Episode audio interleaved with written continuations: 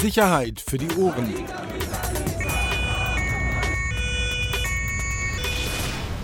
Der Podcast aus Berlin. Ich glaube, die Geschichte, die wirklich, äh, ja kann man so sagen, nicht nur Berlin, sondern mittlerweile auch ganz Deutschland bewegt, ähm, das junge Mädchen Rebecca, 15 mhm. Jahre, immer noch verschwunden. Gestern Abend ähm, die, die Festnahme ihres Schwagers zum zweiten Mal. Jetzt hat er eben aber dann auch den Haftbefehl bekommen. Wegen des Verdachts des Totschlags, glaube ich, war der Vorwurf. Was beim ersten Mal ja nicht geklappt hatte. Ähm, ja, muss man sagen, er ist schon mal. Wollen wir mal ganz von vorne anfangen nochmal? Erzähl du mal Einmal genau, ganz kurz. Ja, Vor zwei ja. Wochen ist dieses Mädchen Rebecca Reusch, äh, 15 Jahre alt, war dann plötzlich weg, verschwunden. Kein Mensch wusste, wo sie ist. Gab Suchaktionen. Äh, die Polizei ging dann raus mit einer Meldung. Ähm, ja, und es war dann ein Fall, der kein, wie gesagt, kein Mensch wusste, wo sie abgeblieben ist. Und irgendwann ähm, wurde der Schwager festgenommen. Du musst ja nur kurz sagen, ihr? also warum der Schwager überhaupt in Verdacht kam. Es war ja so, dass Rebecca die letzte Nacht sozusagen in dem Haus ihrer Schwester Genau. eben verbracht hat, die dort mit dem Schwager lebt, äh, mit ihrem Schwager Kellner, in, ich glaube in einem Restaurant am Kudamm. Er ist oder Koch, Kudamm, nee, Koch am Kudamm, ihre Schwester Jessica, 27 Jahre, die sind beide zusammen. Die wohnen da in dem Haus. So, deshalb fiel halt schon recht schnell Er kam von der Betriebsfeier.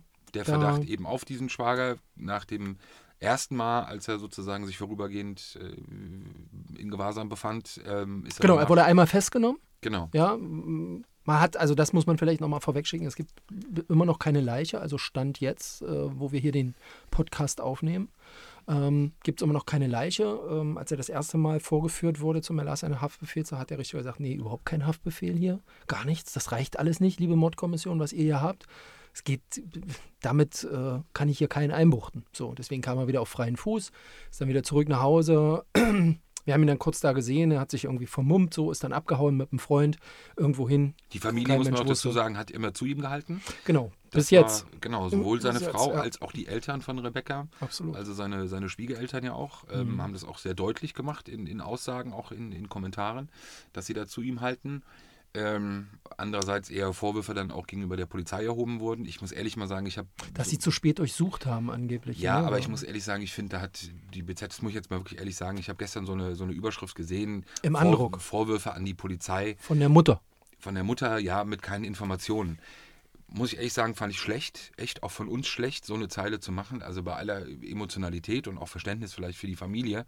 Aber es ist doch klar, dass man der Familie, wenn der Schwager unter Verdacht steht und der Schwager aber natürlich trotzdem die Unterstützung der restlichen Familie hat, da wird die Mordkommission ja nicht hingehen, wird äh, Tabula Rasa machen, wird auf dem Tisch alles präsentieren, was sie haben. Das geht ja gar nicht. Also ermittlungstaktisch, ermittlungsmäßig ist es ja völlig aussichtslos.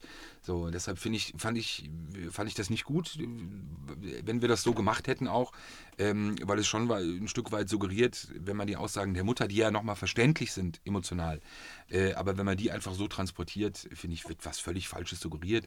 Ähm, und ob man dann Vorwürfe machen kann am Ende für was auch immer, wird man ja sehen können. Aber dafür kann man sicher äh, Ermittlungsbehörden definitiv keinen Vorwurf machen. Das Also zwei äh, Sachen. Also jetzt muss man vielleicht auch nochmal erklären, dieses Milieu. Also der äh, ein Kollege von mir, der Timo, der wirklich fast jeden Tag Kontakt mit der Familie hat. Also er sagt, das ist eine, eine also Traumfamilie in dem Sinne, ne? so vom Zusammenhalt her. Es ist halt, äh, Vater ist Handwerker, äh, Klinkerbau da im Süden von Berlin. Ganz enger Zusammenhalt mit den Geschwistern. Äh, das muss man vielleicht auch nochmal vorweg schicken. Ähm, und gestern gab es dann sozusagen am Morgen nochmal den Trend, den hatte ich dann ins Rennen geschickt, dass klar wurde, dass, die, dass der Staatsanwalt oder dass die Staatsanwaltschaft Beschwerde einlegen will, dass kein Haftbefehl ähm, verhängt wird. Also dann wird das Ganze nochmal geprüft. Und offensichtlich hat heute dann ähm, ein an oder gestern dann ein anderer Ermittlungsrichter, Genau. richtig, dann gesagt, ja, okay, also für mich, aus meiner Warte raus, reichen diese Indizien, und bislang sind es ja nur Indizien, ähm, aus, damit dieser Schwager wieder festgenommen werden kann. Und das passierte dann gestern Abend.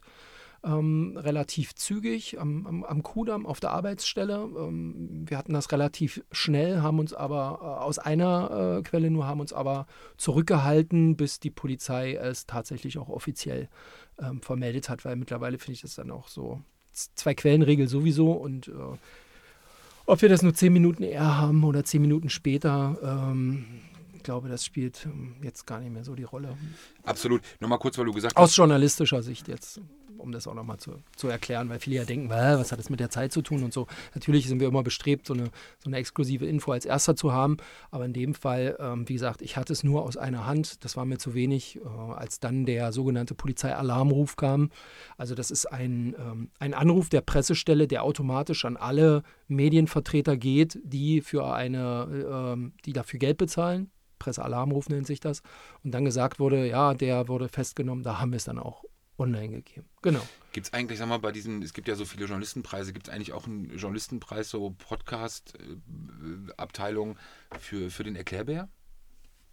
Ich würde dich wirklich, ich glaube, du bist bundesweit, bist du da, Der Erklärbär? ja, da gibt es niemanden, der dir das Wasser reicht. Nee, aber komm, du musst äh, ja die Leute auch immer mal da abholen, wo sie stehen. Und wir können nicht voraus. Also, du denkst ja immer bloß, dass wir, uns hören hier Kollegen und Polizisten, aber ich glaube, dass mittlerweile auch viele andere uns hören, die eben gar keine Ahnung, also nicht so viel Ahnung haben, wie Journalismus, Polizeiberichterstattung, wie das funktioniert. Und deswegen finde ich, die darf man dann nicht zurücklassen. Finde ich geil. Jetzt erklärst du, warum du der Erklärbär bist. Unglaublich. Aber jetzt nochmal kurz zu dem Fall zurück, weil er ja wirklich, ähm, wirklich ja auch, auch für alle Beteiligten ja sehr emotional ist, weil du es gerade gesagt hast mit dem Kollegen Timo.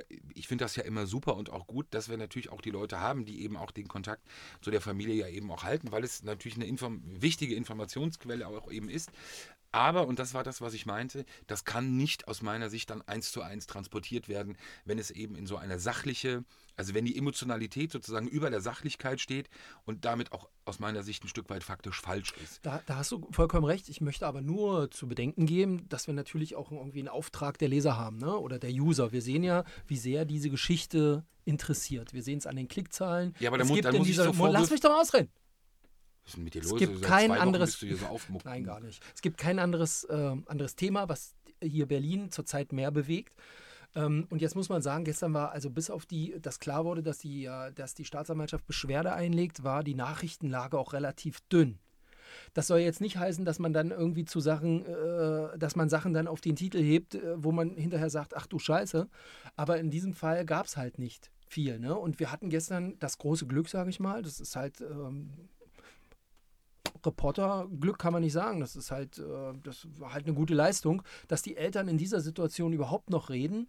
Ob, obwohl, also ich als Mordkommission würde sagen, sind sie wahnsinnig, sie reden jetzt gar nicht mehr mit den Medien. Ne? Ähm, aber sie machen es. Woran sie sich ja nicht halten müssen. Ist ja jetzt Richtig, woran sie sich nicht halten müssen. Machen sie auch nicht. Und deswegen fand ich es gestern schon gut, ähm, dass, ähm, dass der Timo und äh, Till, dass die dann da nochmal das Gespräch ähm, gefunden hatten. Und wenn die Mutter dann äh, in der Richtung eben sagt, ja, wir, haben uns eben auch gewundert, warum hier erst so spät äh, durchsucht wurde und so weiter, dann finde ich, kann man das auch schon mal Ja. thematisieren. Ja, bist du jetzt fertig? Danke. Klar kann man es thematisieren, aber ich finde, dass man es auch erklären und auffangen muss äh, und eben auch dem Leser transportieren muss, weil ich glaube schon, dass die wenigsten Personen eben wissen, wie Ermittlungsarbeit eben auch abläuft und weshalb es auch gute Gründe dafür gibt, dass die Familie, auch wenn es die Eltern sind des verschwundenen Kindes, aber dass sie natürlich nicht, so hart das ist, aber dass sie eben natürlich nicht mit allen Informationen versorgt werden. Das ist hart, das würde jeder von uns, der, die, die, der auch Vater, Mutter ist, ähm, würde durchdrehen. Aber um was geht es denn? Es geht darum, um den Fall aufzuklären, um, um das Mädchen zu finden, wie auch immer, ähm, und natürlich auch die Person zu finden, die für das wovon die Polizei ja ausgeht, von einem Tötungsdelikt, eben auch verantwortlich ist. So, und das steht im Vordergrund. So hart und brutal das ist, aber eben nicht, ähm, dass sozusagen die Familie jetzt eben das Anrecht darauf hat. Deshalb, ich fand, da ist etwas, ich fand es nicht gut transportiert, aber gut, das ist nur meine persönliche Meinung. Ähm, aber jetzt habt ihr heute Morgen nachgelegt äh, mit, mit Infos, ähm, die ja schon auch mal ein bisschen, auch jetzt mal erklären, worauf sich eigentlich dieser Verdacht gegen den Schwager ja äh, begründet. Also die Krux ist halt, warum, vielleicht müssen wir auch mal erklären, warum die Nachrichten halt in solchen Fällen relativ spärlich sind, ist alles, was wir jetzt schreiben, ähm, ist im Zweifel ja Täterwissen. Das heißt, ein, ein Täter hätte es einer Gerichtsverhandlung hinterher relativ leicht zu sagen, ja, das ist, stand ja in der Zeitung. Also das, ne, das ist ja gar nichts sozusagen, das kann ja jeder nachlesen, das ist nicht von mir oder keine Ahnung.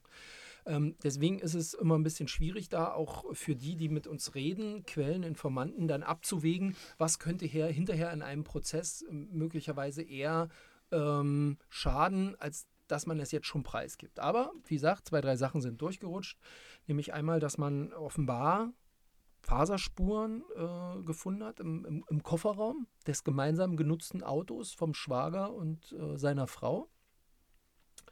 Ähm, und Haare von Rebecca, was Kofferraum, ja, jetzt könnte man auch sagen, naja, klar, also wir haben sie auch ein paar Mal mitgenommen und sie hatte hier hinten ihre Sporttasche drin und deswegen sind da auch Haare und Faserspuren. Ja, aber Punkt, das hat man im Kofferraum gefunden.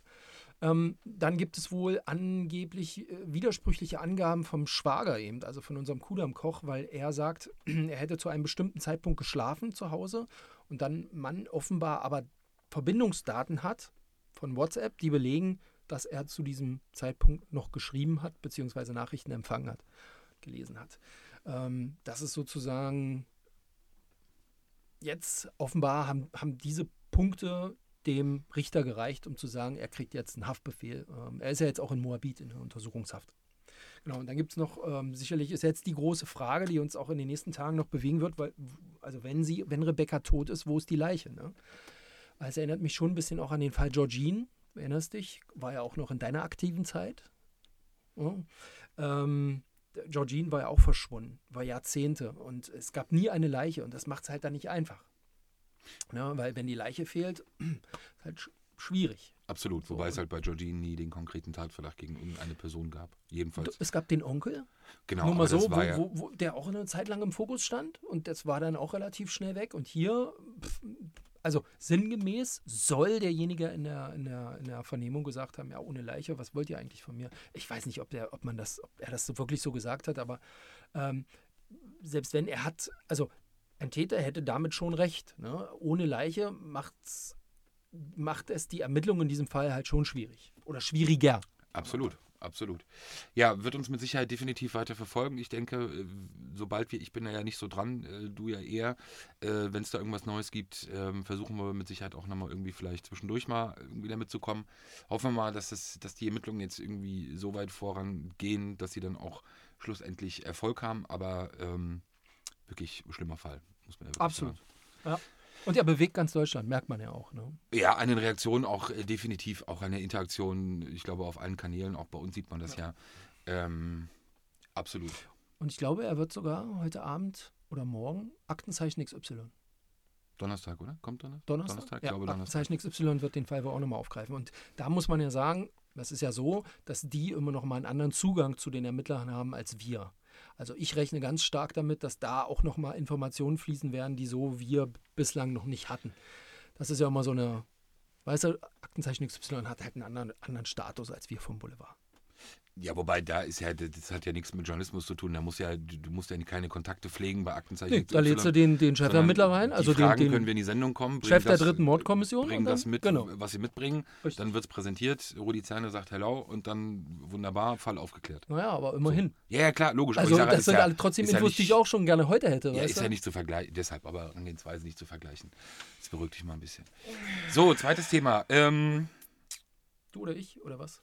Äh, ich ähm, mein ich, ich, ich, ich, ich, ich, ich. ich. Nein, jetzt wirklich, benimm dich mal ein bisschen. Bisschen, ein bisschen aufgedreht. Ja. Arafat. Was macht denn Arafat eigentlich? Hast du das gesehen bei, ich mag den ja sonst nicht hier, Klaas Meyer, äh, Umlauf, Umlauf, Umlauf mhm. finde den das ja Video? wahnsinnig unwitzig.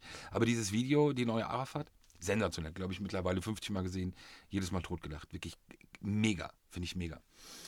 Er hat es ja sogar selber gepostet ich in weiß. seinen äh, Insta Instagram. Ja. Arafat Abu Shaka, was macht er eigentlich? Er ist frei, hat ein Label, hat ein schaut Musiker um sich und hat eine, äh, was denn? Und hat, äh, ist jetzt mit Flair-Dicke. Kann man das so abkürzen? Viel spannender ist, er hat ja sogar den Song von Farid, mit dem er ja auch in, im, im, im, Streit war, oder jedenfalls Bushido damals. Nee, wir wollen gar nicht in das Rap-Ding abdriften. Danke. Ähm, Genau, du hast es gerade hier eingeleitet. Ähm, nur mal zwei Sachen zu Arafat. Ist äh, wirklich ganz spannend zu sehen nach seiner, nach seiner Entlassung aus der Untersuchungshaft. Wie man so ein bisschen hört ähm, aus, dem, aus dem Milieu, auch da gilt natürlich die Zwei-Quellen-Theorie, ist äh, Arafat Abu Shaka wohl offenbar momentan so ein bisschen dabei, Geld einzusammeln und auch äh, sehr viele Kontakte zu knüpfen äh, zu Personen, von denen er sich lange oder länger etwas ferngehalten hatte. Ist wohl so, dass es zu äh, zwei Situationen gab. Die eine war mit einem ehemaligen äh, Mitarbeiter. Ähm, er saß mit äh, Abdallah Abu Shaka ähm, in einem Restaurant in Charlottenburg. So, und da hat man gegessen und das alles ganz normal. Und dann kam wohl Arafat dazu. Und es ist noch nicht ganz klar, ob das zufällig oder nicht zufällig war, aber dann sah er denjenigen und er glaubte halt auch, äh, dass diese Person offenbar illoyal ihm gegenüber gewesen sei. Und es ging natürlich um Geld und, und, und er würde, ihm würde noch Geld zustehen. Naja, dann wurde es irgendwie ziemlich laut in dem Laden und dann ist man auf die Straße gegangen und dann gab es erstmal eine Schelle. So. Arafat Ähm, verteilt Schellen? Oder wer? Na, ich glaube, um Nachdruck zu verleihen ähm, und es gibt auch genug, falls, falls jetzt da jemand hellhörig wird. Das war übrigens mal eine es Zeile gab, von es gab Bushido. äh, genug äh, Arafat regelt das mit Schellen. äh, Zeugen auch äh, für diese, für diese Okay. Geschichte. Mach dein Handy bitte aus. Nee, wenn,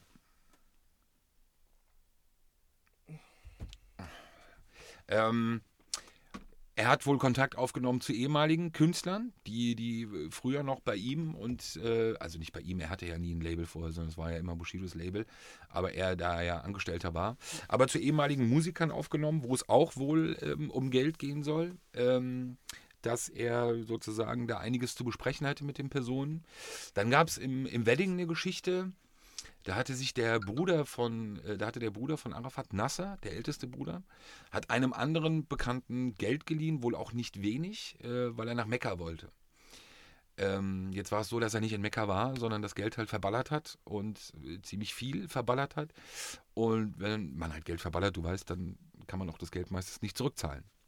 Aber es war wohl nicht wenig. So, und auch da gab es dann eine Auseinandersetzung, weil, und das spricht nämlich auch so für dieses, für, die, für dieses Milieu, wie, wie es da gerade funktioniert und wie auch das Standing von Arafat ist. Arafat ist dann wohl mit Nasser hin und wollte das Geld halt zurück, weil es ja natürlich auch sein Geld ist und Familiengeld ist. Aber anstatt dass diejenigen ähm, eingeschüchtert waren und gesagt haben, ja klar, wir bezahlen zurück, kamen die dann auf einmal auch mit ein paar Leuten mehr und haben sich der Situation gestellt. Also dieser Nimbus, das wollte ich nämlich damit auch ein bisschen sagen, dieser Nimbus der Unangreifbarkeit, den er für sich ja schon ähm, herausgenommen hatte und der, den, den er glaubte, der für ihn in Berlin eben auch gilt, obwohl es ja schon Situationen gab, wo er auch von anderen Personen angegriffen wurde und immer dafür gesorgt hatte, dass es möglich äh, keiner mitbekommen soll, ähm, der ist halt weg. So. Und äh, diese, diese Art, auch eben auf Leute zuzugehen, man darf das nicht vergessen, es laufen so viele Verfahren aktuell gegen ihn, sich auch dieser, dieser, dieser Situation zu geben, zeigt, a, ihm fehlen die Leute, sich wirklich auch um solche Dinge zu kümmern. Er macht es, er muss es selber machen. Es geht um Geld, in allen Fällen, um, um, um die es hier geht, geht es um Geld. Also scheint Geld aktuell ein großes Thema zu sein. Ähm, was wahrscheinlich auch daran liegt, dass eben sehr viele Zivilprozesse, die aktuell zwischen ihm und Bushido laufen, nicht gut für ihn laufen, beziehungsweise in eine, in eine falsche Richtung laufen. Äh, wie ich gehört habe, ist ja auch öffentlich einsehbar beim Amtsgericht, ist wohl die Versteigerung des Grundstücks in Kleinmachnow, ist wohl durch. Also ist wohl sozusagen ähm, amtlich äh, entschieden. Das heißt, das ehemals oder noch gemeinsame Anwesen mit Riesengrundstück und mehreren Häusern wird jetzt wohl ähm, versteigert. Aber das hatten wir ja auch schon mal äh, geschrieben. Jetzt ist es sozusagen ja nur ein amtlicher, formaler Akt.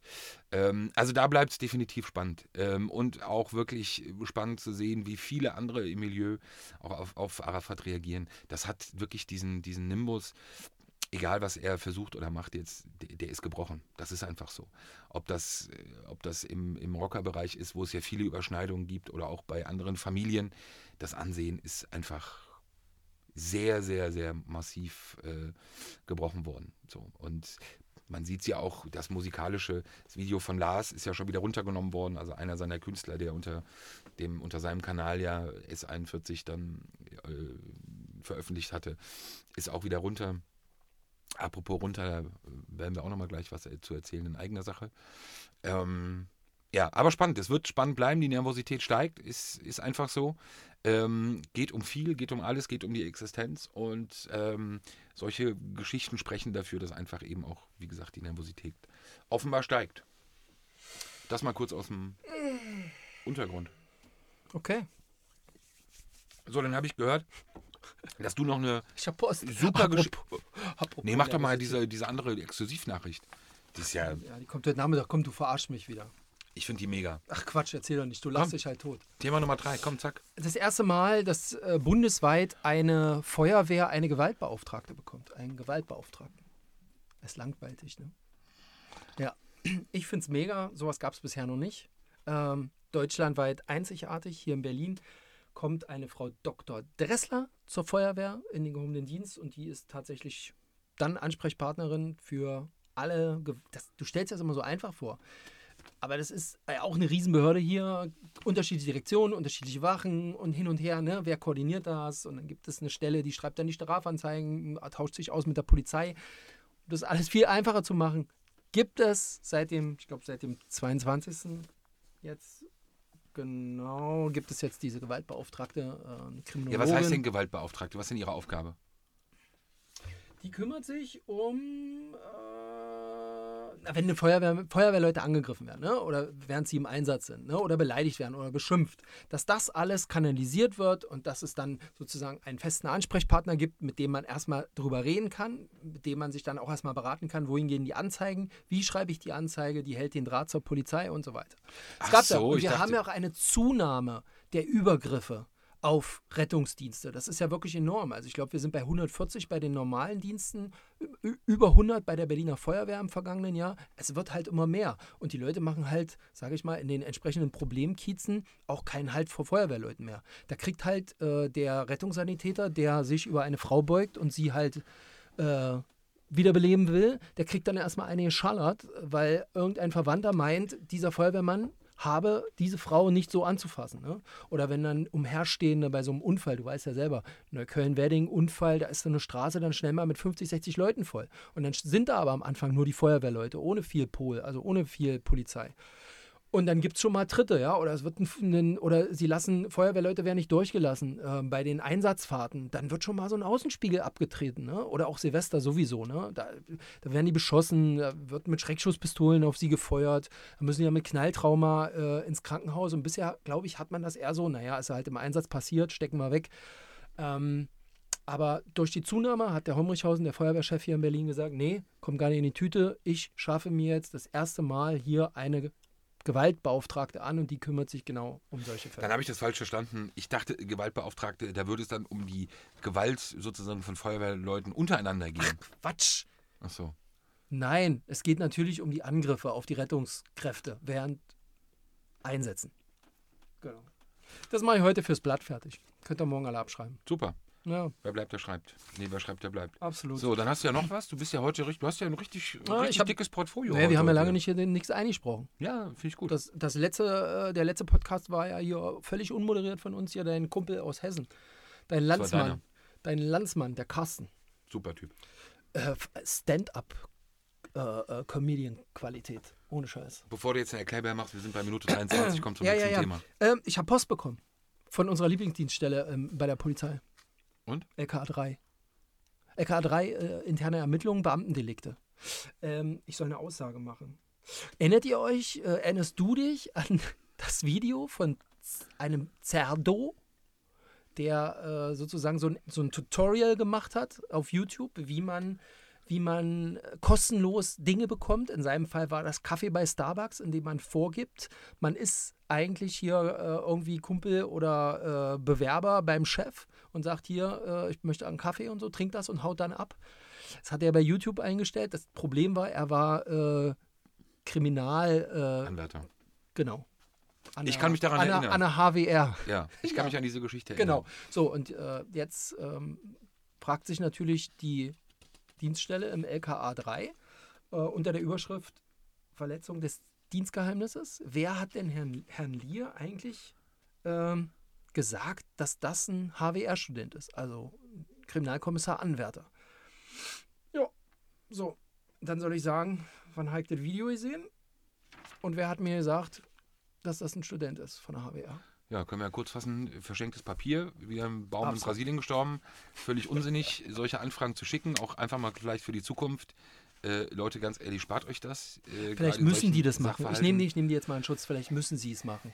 Ja. Also um einfach, damit hinterher nicht einer sagen kann, habt ihr mal die Journalisten gefragt? Bist du angerufen kommt? worden vorher? Nein, ich habe gleich eine Mail Ich werde nie vergessen, wie ich, ähm, es ist jetzt wirklich purer Zufall, dass es wieder um eine Geschichte von Bushido geht, aber ich glaube sechs, sieben Jahre her, ähm, darüber berichtet, Verfahren wegen Steuerhinterziehung gegen ihn, ähm, bekommen Anruf, LKA 3, interne Ermittlungen.